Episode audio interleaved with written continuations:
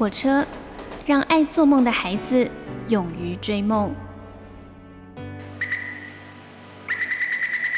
我们相信梦想就在下一站的捷运出口。每一班列车都装载了许多人的故事，关于成长的，关于爱恋的，关于亲情的。欢迎搭乘张曼娟的幸福号列车，列车长张曼娟和您一同分享幸福的时刻。啊，当我们呢前些日子还在抱怨说啊，这个冬天真的都不努力，一点都不像冬天的样子，你拿出一点冬天的格调好吗？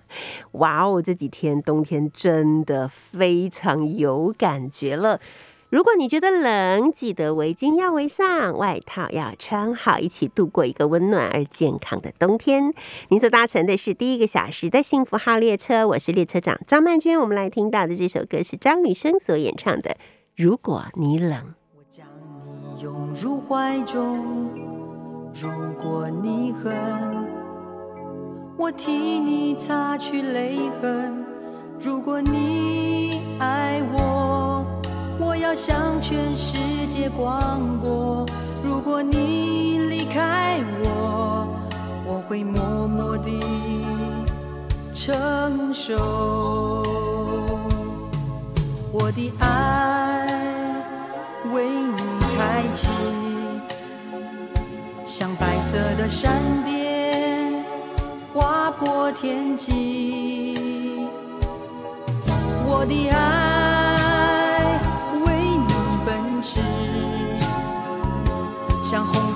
血液充满身体，我只是要你知道一件事，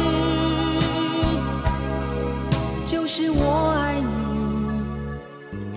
就是我爱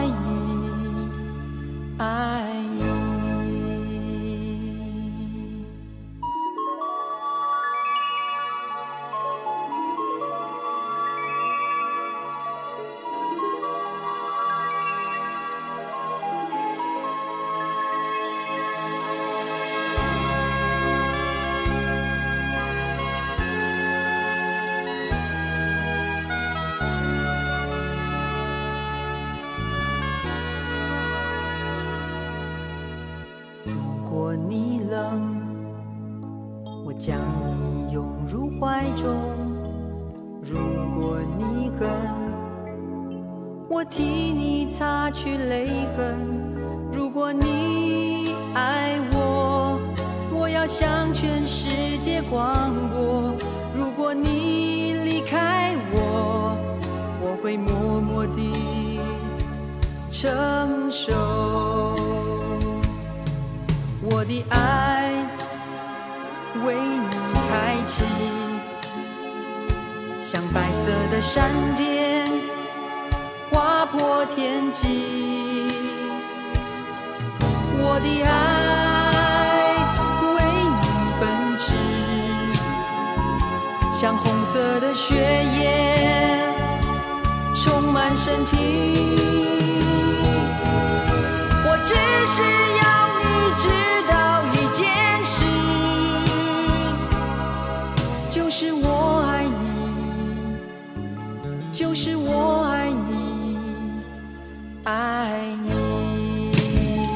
我想呢，这几天让大家最挂心的事情，当然还是疫情的发展跟变化啊。那台湾其实每一次都是在全世界的高峰期的后面才开始进入一个好像疫情比较高峰的状态。但是最近也确实是引出了好多的人出来打疫苗，大家可以说又开始在强打第三剂。原本可能觉得可打可不打。但是后来发现，哇，疫情真的是蛮严重的。像我父亲，他每天看报纸就会大声跟我宣布说：“哦，昨天美国有七十万人染疫，哦，昨天美国有多少多少人染疫这样子。”那我每次跟他说：“可是爸啊，那是美国，我们是台湾啊，距离很远啊。”然后我爸就会说：“他们会这样子，有一天我们也会也会疫情爆发的这样。”好，所以每天都在看那个数字，就觉得哇，真的是很紧张。那到底为什么我们其实看到很多所谓的突破性的感染啊？那他们可能也都打了疫苗啊，啊，搞不好打了两剂、三剂呢。但是呢，他们也戴着口罩啊。那为什么这么谨慎还会被感染呢？好，当然这两天我们已经看媒体上有很多在讨论这个银行的呃为什么会有感染的这个情况发生的一些影片嘛，说哦，可能因为呃确诊者他在讲电话的时候拿下了他的口罩什么的。但是其实到底是为什么？到现在为止也没有能够有一个非常明确的大家共同的认知，说嗯，就是这个原因，好像还没有办法哈。但是呢，我们有看到还是有人特别提醒大家说，戴口罩也是有一些重要需要注意的事情啊。口罩呢，人人会戴，但是不一定每个人的佩戴口罩的方式都是正确的。医师黄轩呢，他就指出说，日本研究人员呢，依世界卫生组织提出正确戴口罩的七大建议。第一个就是口罩呢要盖住口和鼻；第二呢就是避免接触到口罩的表面；第三就是要正确的脱下口罩；第四，脱下口罩之后呢要马上洗手；第五。如果口罩湿了，一定要换啊！我觉得在冬天还好，尤其是在夏天或秋天的时候，因为我们本来就是很热嘛，台湾本来就是很热又很潮湿，那个口罩戴上之后呢，那个汗真的是流个不停，所以很容易就湿掉了。第六点呢，就是口罩不可重复使用。第七点，使用之后要立即丢弃口罩。王轩医师指出呢，口罩的密合度是非常重要的。至于要如何改善这些口罩的漏气的问题呢？他说，戴上双口罩就是一种有效的方式啊。一张是医用的口罩，再加上一张布的口罩，那顺序呢就是医疗口罩在内层，而布口罩呢在外层。根据研究显示啊。有三层层数的医疗口罩，再加上布口罩，就可以有效的降低百分之九十六点四传染性的气溶胶。哎，但是我真的觉得戴上一个医疗口罩就已经很闷了，如果再戴上一个布口罩的话，那真的是呼吸非常困难。我觉得这个对于我们这种心肺功能不好的人来讲，实在是一个太残酷的考验了哈。那黄轩医师呢表示。正确的口罩步骤就是口罩戴密合，尤其呢是人挤人不能维持安全距离的场所，口罩密合呢才是真正的重要关键。当口水、汗水，甚至于是鼻水把口罩给沾湿了，也要记得及时的调换湿口罩。口罩要戴好、戴满，而且随时要调整密合度。只遮下巴，或者是只遮嘴巴，这其实都是很危险的事情啊。虽然说很多人都已经在担心，有没有可能我们这次的疫情最后发展又会变成像是去年五月中旬的时候一样，又升到了三级。可是大家同时心里又非常不希望，呃，这样子的情况发生，因为升到三级之后呢，对于我们的整体的经济的一个打击跟挫败其实蛮大的。我们也看到很多像一些老店呢，或者是一些明明很好吃啊，生意也很不错的店，他们可能在经过了去年的三个月的三级之后呢，都纷纷结业了。这是让我们看了以后觉得很很心疼，同时也觉得，哎，这好像也是我们生活里面的损失哈，因为我们没办法像以前一样想去吃就可以去哪里吃到自己最想吃的东西。所以我觉得大家潜意识里都还是希望不要升三级。还是希望台湾的经济可以保持一定的活络，还是希望每一个人都可以好好过日子，尤其是现在又又快要到年关了，但有时候还是会很难避免的，会遇到一些让你觉得瞠目结舌的情况。比方说，我同事跟我讲说，他跟他的妹妹一起搭捷运，结果呢就上来了一个欧基桑，欧基桑完全没有戴口罩，大咧咧的就坐下来。然后呢，前后左右大家都转头看他，他无视大家的眼光。也许会有人说他这就是在做自己，千万不要污名化了做自己哈，这跟做自己完全无关。这个就是有点失格，不是有点是根本失格。好，然后呢，竟然开始咳嗽起来，你就会知道大家有多惊慌，所有的人都站起来，远远的离开了那一个车厢。啊，我的朋友跟他的妹妹干脆直接下车换下一台。然后我们就在讨论这件事情，说如果是以前的话，一定会有一些比较热心的阿丧啊，或者是一些什么啊，可能一些女性朋友、男性朋友就会，或者学生就会跟他说，请戴口罩。可是现在没有人敢说，哎，大家都不敢说，为什么？因为叫别人戴口罩会引来什么样的后果是难以预料的。你可能会被挖眼睛，还是干脆就被捅死，所以他就很害怕，没有人敢去跟他说把口罩戴起来。这其实也是一件蛮悲哀的事情，好，就是弄到人人自危这样子。好，反正不管怎么样，我相信绝大多数的我们都会一起努力的来共度这一次的难关，并且呢，希望呢，台湾呢这次除了过年之外，后面的日子也都可以不要再有升三级这样的疫情的警戒了。好，我们先来听到这首歌是许哲佩所演唱的《气球》。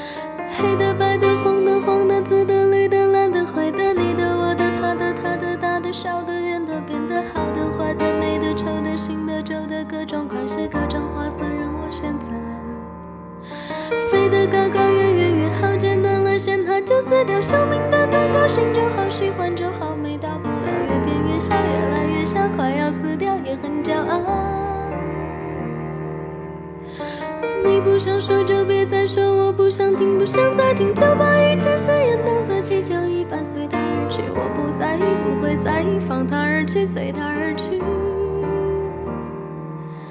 急着飘进雨。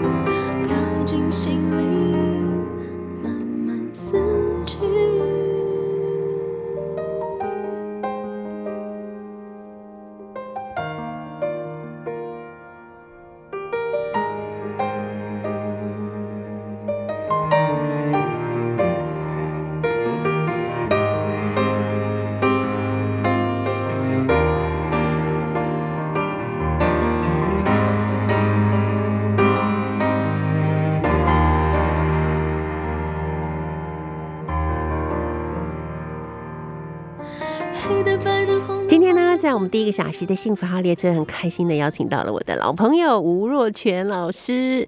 那若泉呢，他是一位一直非常非常努力在生活、在修行、在创作的一个人。我很佩服他，因为我觉得他的人生呢，一直不停的在开拓他的生命的领域啊。今天呢，读到了这一本书，这本新书是由月之文化所出版的《先放手再放心》，我从心经学到的人生智慧。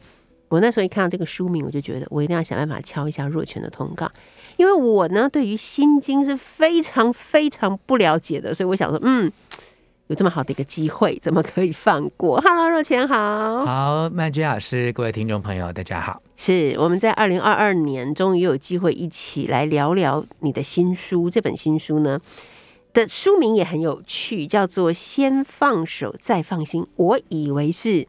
先放心再放手，可是你的题目是先放手再放心，就从这开始聊。好，其实这都有双关的意涵啦。哦，呃，放手有时候是分开一个感情或一个对象啊，但有时候它是一种授权，一种对于对方的信任嘛啊。那呃，放心有一种说法是，哎，我我把我的我的心放掉了，我不再挂碍这件事情。但另外一个说法是，我们把心安置了，因为放心，把心妥善的放下来了啊。那基本上它其实没有一定的逻辑的先后的顺序啊。但是你如果我们从呃行动面来说，有时候我们心情上。做不到啊，但有时候你在行动上慢慢的练习，到最后你的心也做到了。这适用于嗯分开的恋侣啊，或呃父母呃老去，或我们呃要。面对孩子的成长，我想都这样。我们心情上是做不到的，但如果我们在呃行动上面去做一些练习，那练习的次数多了，也许有一天我们的心也做到了。哦，OK。那这一本书对我来讲，我觉得很特别，是因为其实这整本书是围绕着《心经》在谈的。是啊，那因为《心经》它的字数其实蛮少的，只有两两百六十个字而已啊。但是我知道很多人，就包括若泉老师在内，就是到了某一些时刻，会觉得如果能够一个字一个字的把心经给抄完，抄一遍或抄两遍，是就会觉得静心。为什么会有这样的效果啊？呃，因为心经它其实呃。它的文字很简单，嗯，它很多华文就是华文的意思，但是它其中有一些比较难懂的句子，其实是呃梵文，就是印度文，它是直接用音把它翻译过来的。那里面它讲的就是一种空无的概念，就人生本身它是一个空无的概念，是一个无常的变化。哈，无常不是什么都没有，它是说每一件事情它都只是。因缘的聚合啊，我们今天在这边呃跟听众朋友一起进行节目，就是个因缘的聚合。等到两点之后，这个节目结束了，那我们的这一次的因缘就告一个段落了。嗯那抄写心经，因为我觉得我们华文的字是有字形、有字义的，所以一笔一画你会静下心来。我最近因为出了这本书，在去年我又写了一百零八天的心经啊，那我后来看。自己写的那个心经的稿纸，就会看到字里行间第一篇到第一百零八天的改变。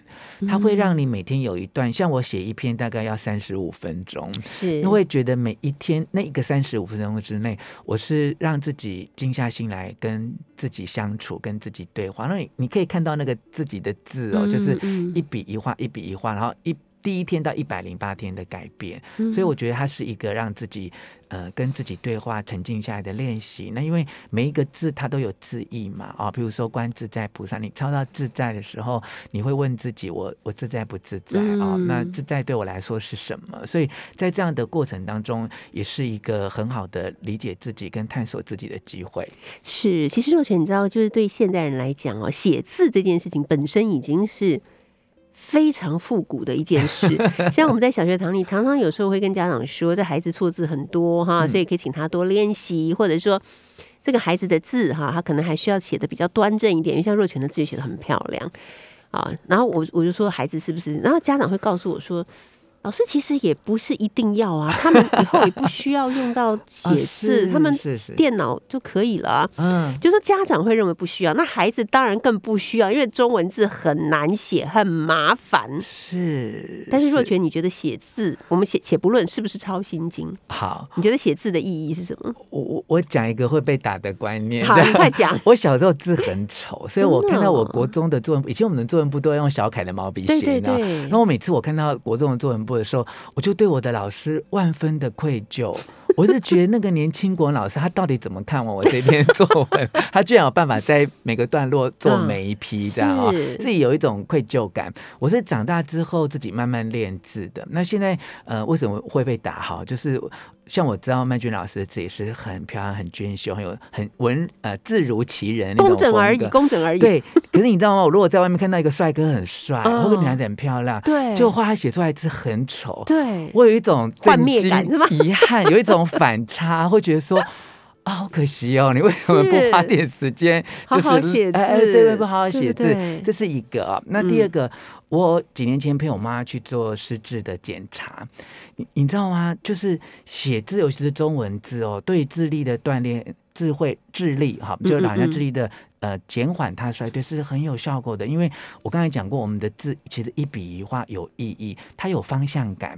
而且它有，你知道，师资的检查会检查你对这个文字、对对成语的理解的程度啊。所以其实写字，它除了是一个静心，除了字体的美观，也是你脑袋里面很多神经的互动的交合跟组合，它是一个很好的练习。嗯，没错，这个真的希望可以给全天下的家长 好好的听一听啊。那我们今天谈的这个《心经》这一部经典，它其实它的名字是《般若波罗蜜多心经》，我有没有念错？般若波热哦，那个若泉，那个那个若在这里要念热哦，是般若般若波罗蜜这样吗？对对对对对。哦，般若波罗蜜，当初为什么不直接写个热就好了？没有啦。我要问玄奘大师。对，好，那这个般若波罗蜜。多，嗯，它有意义吗？般若，它做一个高度的智慧。波罗就是带着你自己的烦恼渡到彼岸去，让你从一个有烦恼的地方到一个没有烦恼的境界。那简单来讲，就是说我们要用人生锻炼出高度的智慧，帮助自己放下烦恼。把自己带到一个没有烦恼的地方。嗯，我觉得这两年看到若泉，都觉得你越来越像一个修行人，你知道吗？就是你整个形象，整个形象。以前我看到若泉的时候，我们都还年轻，那若泉比我更年轻。那时候就是闪亮亮一枚帅哥，无疑。可是现在，我不是说你现在不帅哦，我是说你现在从内在到外面，你整个看起来就是很像一个修行人。我不知道是不是因为你。阅读了一些呃佛教的经典所带给你的改变，但我相信这些东西一定有内化到你的心里面去，所以你才能够写出这样的一本书，就是为我们来解释了这个心经的奥义，然后又可以用一种很浅显易懂的方式来跟人生我们所遇到的事情做出一定的呼应啊，然后让我们知道说哦。原来它不是只是佛经的经典而已，它其实我们在人生在成长的过程中，每个人都可能会遇到的一些问题，以及应该如何去面对它的一种态度。我们待会儿再继续跟吴若泉聊聊天。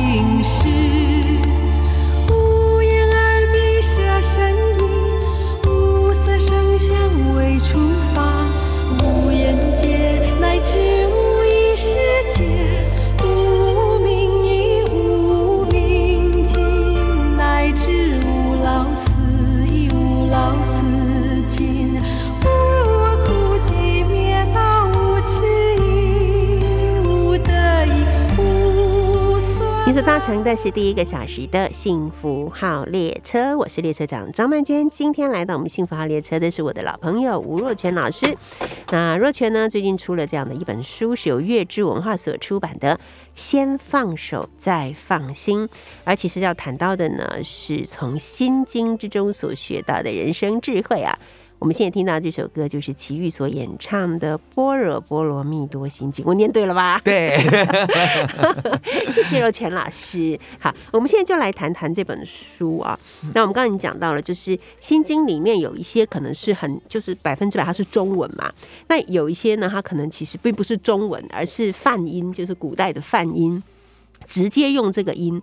啊，来呃，放在这个呃经文里面啊，所以它其实对于我们这些没有入门过的人会觉得很难，因为这什么意思我看不懂。是是啊，可是只要就比方说，我读了若泉的书，我看到了你的解释，哦，原来就是这个意思，然后知道了意思之后，好像哎，真的就觉得蛮有感觉的。比方说，这个若泉有写一篇，就是从此岸到彼岸啊，我们总是要先经历过不是的，才会明白。什么是是的？经历过苦才懂得什么是乐，经历过业力才会知道因果，经历过恐惧才会发现爱。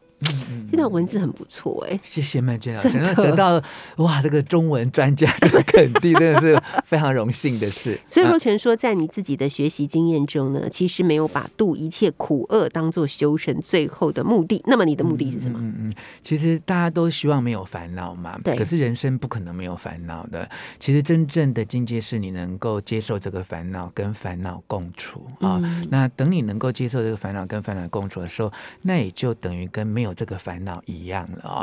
那我接触这个呃心经，其实有几个阶段了啊。其实我小时候可能很小一两岁的时候，我那时候外曾祖父他是一个修行者，他并没有出家，可是他早上起来都会诵经啊。我我一两岁就有这个听到这个心经的印象，可是我真正知道那个心经，其实呃是我父亲过世大概二十年啊，因为有一些呃法事啊法会啊，还是会念诵到这部经典。那当时因为失去亲人嘛，就内心会很很大的疑惑，就是那人走了到底去了哪里啊？那有一段那一段时间，其实是有很明显的忧郁的状况啊，失去自信的时候，是你你明明觉得很平静，然后天气很晴朗，然后你再过斑马线过马路，会过到一半突然间大哭出来，可是你会你会不明所以，你觉得不知道为什么？对，你觉得你你。你没有这么多情绪，而且你觉得那件事情已经过去啦。哦，那为什么自己会有一个那么大的内心的黑洞？所以从那个时候，我就是呃很想要了解这部经典到底能够带给我们什么样的启发跟慰藉。我就是看了非常多的呃从古时候的书到现代的书，然后一字一句的去理解它。那我也希望能够用我自己的呃。经历过的一些事情来呼应里面的经文，所以才会特别写了呃这样的一本书。那后来就是。嗯，就曼娟老师知道，我妈就二十五年前就中风，后来又离癌嘛，哦，对。那我也因为自己这样的信仰哦，就是呃，譬如说我妈在二零一七年离癌的时候，她是七颗恶性的肿瘤，而且真的好危险，而且她最大颗是六点九公分呢，好可是她到最后现在是完全没有肿瘤，肿瘤全部都消失，很多人都觉得这是一个医学的奇迹哦。不过我我我坦白说，我去求菩萨的时候，我也不是说哦要让我妈癌症全好。啊，我其实我的求的方法是，我希望我妈妈能够去经历她人生应该经历的，那我能够陪着她，让她在经历这些事情的时候，她心中是比较安心的。那呃，我也希望我不要去强求，哈，如果那是我母亲这一生的课题的话，那我就希望我在陪伴她做的课题的时候，能够减少一些她心情的挂碍或肉身的痛苦。其实我只是求这个而已。那当然。我那时候还许了一个愿，就是我希望能够，就是呃讲一百场心经的讲座。那后来就我妈一边治疗嘛，我一边做这些事情。那在一年之后，我妈的肿瘤就全部都消失了。那我来分享这个，并不是要告诉各位啊，赶快念心经，所有的病都会好，不爱你的人都会爱你，所有的事业失败的都会变成功。呃，其实真的不是那个意思，而是你能够理清楚，就像刚才曼娟老师读的那一段。就是你经历过不是的、不好的，你会。三去法，你会慢慢知道，那那我真正要的是什么？我以前可能一直在追求金钱财富啊，有天你得到之后，你发现你不快乐，对你就会知道啊，原来你追求的不是金钱跟财富，而是金钱跟财富，它可能带给你某一种安全感。那你要的是安全感，对，那安全感的相对就是你害怕嘛，你恐惧，那这些都是我们。你看这个心经是个多高度的智慧啊！他说眼耳鼻舌身意，我们从小其实就是靠眼睛、耳朵、鼻子、嘴巴去体验、经历这些事情。但我们一旦经历过之后，就把它当做我们自己的一个意念、一个信念哦。看到这样的人就觉得他不好，永远就觉得这个人不好，这就慢慢就变成一个执念啊。那我们要改变世界，改变。自己对别人的看法，我们才能够去改变自己的命运嘛。啊，所以他说眼耳鼻舌身意色声香味触法，这些都是空的。你尝过美食，你吃过就好，你不要一直想要再吃更多，或者是你一直想要 repeat。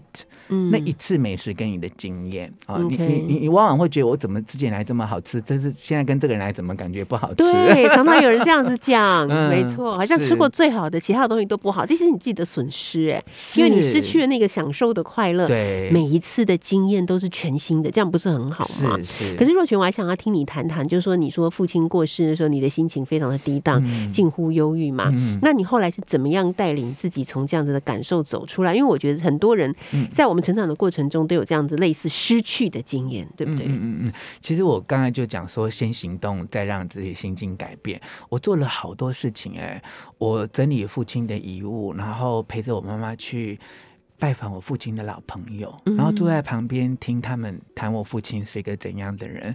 那我又带着我所有的家人回去我大陆我父亲的故乡，去探望他的。他的家人，他的兄弟，他的兄弟的下一代。那我觉得每一次的这样的一个付出，其实都在疗愈自己，慢慢去接受。嗯，肉身已经离开，但他的灵魂一直跟我们同在。嗯，了解。好的，我们现在来听这首歌吧。这是陈奕迅所演唱的《放》。我觉得这个也是像若泉老师的书差不多的概念，就是先放手再放心这样的一种感觉。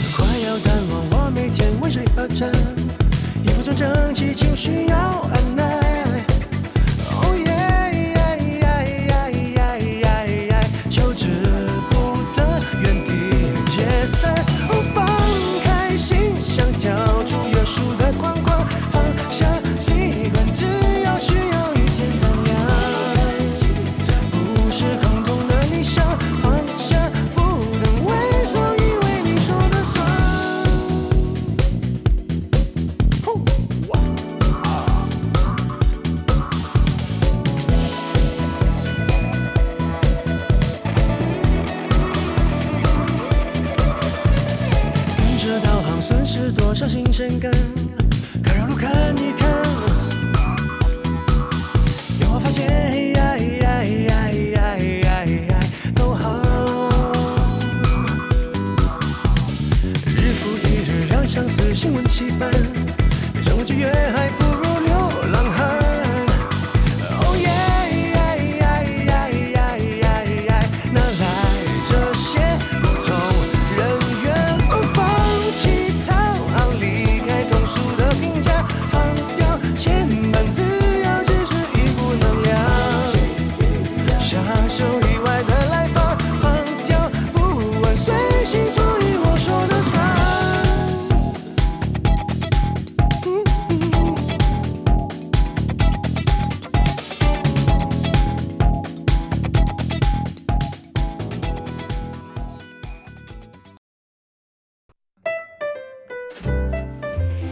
乘的是第一个小时的幸福号列车，我是列车长张曼娟。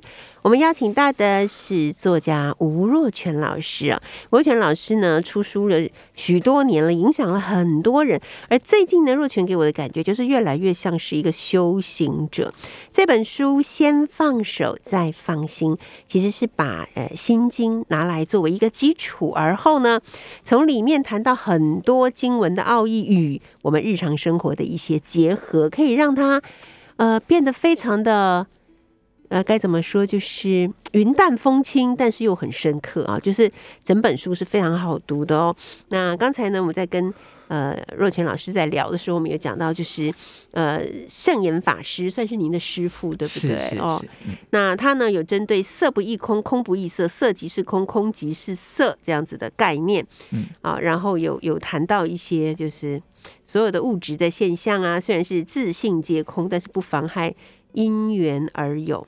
然后最最你来讲影响最深的是见有有没有的有哈不贪爱见空不恐惧哦这个很难。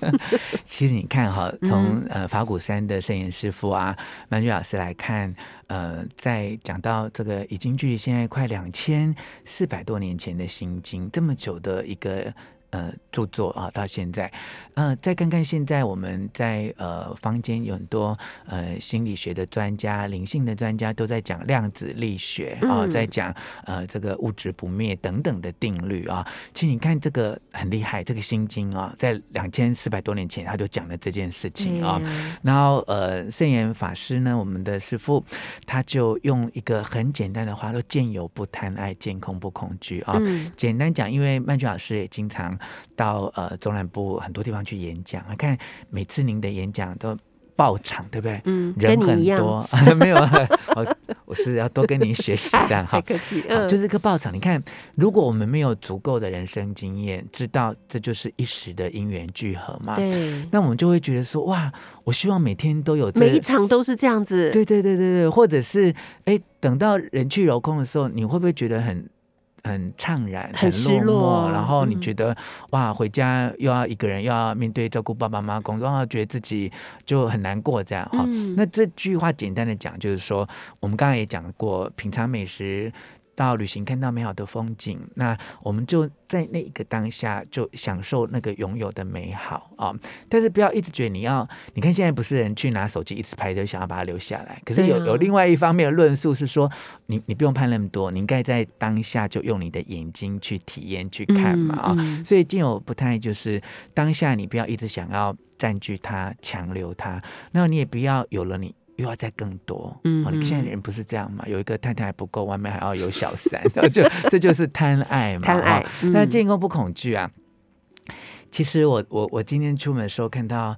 呃，大块文化好名义好先生的脸书哈，他他写就是他的跟呃他的妻子就分开了哈，那呃讲了一段话哦，就是他们去呃律呃去办完离婚的手续，彼此还吃了晚餐，然后还看了一场电影啊，我觉得这是一个多么成熟美好的嗯婚姻的处理的方式啊，那健康不恐惧是当你习惯的人啊，不管。呃，情感上面是不是继续？但你不会因为他的离开，你觉得好害怕，你不会觉得糟糕，我人生接下去剩下我一个人，我就从此就是一个空掉的人生了。对，所以短短的一句话哦，见有不贪爱，见空不恐惧，带给我们很多的提醒。也许我们。不一定时时刻刻都能够做到，但我们如果时时刻刻有这样的提醒，我们落入这样的情感跟情绪的时候，就比较能够知道，哎，我们可以在这个情绪里面去找到自己的内心的一些依托。嗯，其实，在建有这件事情里面，还有很多很妙的事，就比方说，你一直很想拥有什么？我我曾经二十几年前一直很想要有一台。呃，鲜黄色的小折脚踏车，那时候不是很流行那种小折的脚踏车嘛，很酷。然后到处去排，你知道我有多夸张？我朋友帮我去大陆排，哎，排到这种程度哦，就是势在必得，对不对？哎，每一个车店我知道，全部都去排那个 waiting list。有一天终于电话来了，很开心的把小哲骑回了我的办公室。嗯，我必须要说，我所有的快乐就在那一刻结束了，你知道吗？若泉。因为我已经拥有了。嗯嗯。所以我现在的 我现在的人生就是，我还是会对某些东西感觉好像很想要，比方说我会很想要某一种款式的铸铁锅，嗯，因为我当初就是看到了这个，我才开始走上不归路铸铁锅对。但是我就告诉我身边所有的人说，你们千万不要去帮我找，我并不想找到它。我也不想拥有它，因为拥有，我觉得人很奇怪。若雪你不觉得会这样吗？当我们真的拥有，好像它的意义就不一样了耶。嗯嗯，哎，能够有这样的觉察，其实。就是一个呃，我们不要觉得修行是一个很高的境界，其实它就是一种修行啊，就让我们知道我们的其实摄影师傅也常常讲这件事情嘛，就是想要跟需要，我们就想要很多，但其实等你有过人生的历练，就会知道，其实我们真正需要的就只是这样而已啊。如果我们这个因缘能够得到，那当然在得到的那一刻是快乐，你也不要去压抑，然后去呃贬义自己，就觉得说我不应该这么贪心，我不应该这么快。快乐，其实，在你量力而为啊，或尽力就好之后，你能够得到的都是一个美好的缘分。但有一天你转送给别人，或它坏掉了，你也不要。为此而觉得伤心难过或痛苦，没错。最后我们来聊聊这个叫做你写的是看透而不看破，嗯，放下而不放空。好，虽然看起来好像像文字堆叠游戏，可是，在佛法里面，它是一个勉励了。哈，譬如说，哎，我跟这个人或这段婚姻或这段感情的关系，我看得很透，但我不要因为我看透了这件事情，我就觉得它不值得了。哦，看破就是啊，反正。总有一天我会离开他嘛，所以我现在就不用爱了哦。我看到一个朋友认识三分钟，我就看透了他的个性，我就知道哇，他可能有时候脾气不好，有时候贪小便宜。那难道你就因为看到他这一两个缺点，你就不跟他互动，就不尊重他其他的专业跟人品嘛？这是看透，但不要看破了哦。但是我们放下而不放空，就是其实我们该放下的是烦恼。嗯啊，那我们不能放下是责任啊。像曼娟老师跟我都在照顾父母亲，我们都是照顾者。对，我们都知道有一天早晚那一天会来临。会有一天毕业的，对。那我们要放下这些烦恼的牵挂，但不要因为这件事情让我们觉得哇，生命真的就是这样的一场空，我所有的努力都不值得，也没有意义。那这就是一个面对恐惧之后的自我的否定啊。那我们怎么样去学习？那这就是一个境界，就是我们放下这个烦恼，但我们不要放下我们的责任。嗯，好的。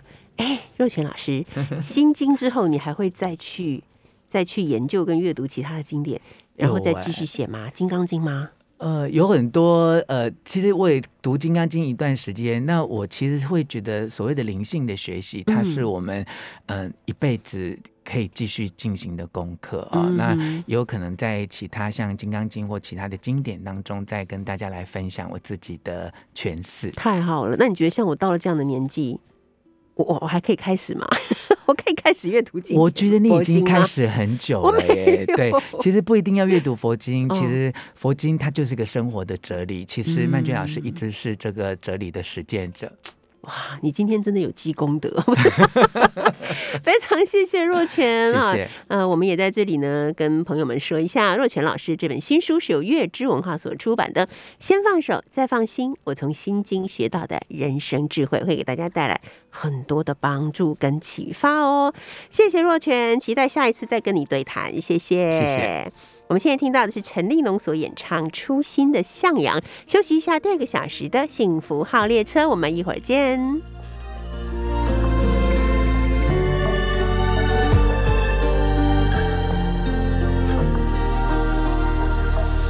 什么时候开始有梦想？从第一次眺望，自己决定方向，不管外面风暴有多狂，没关系，我愿意坦白心底的渴望，纯真歌唱，真挚希望，多幸运我不孤单在路上，我们要守护。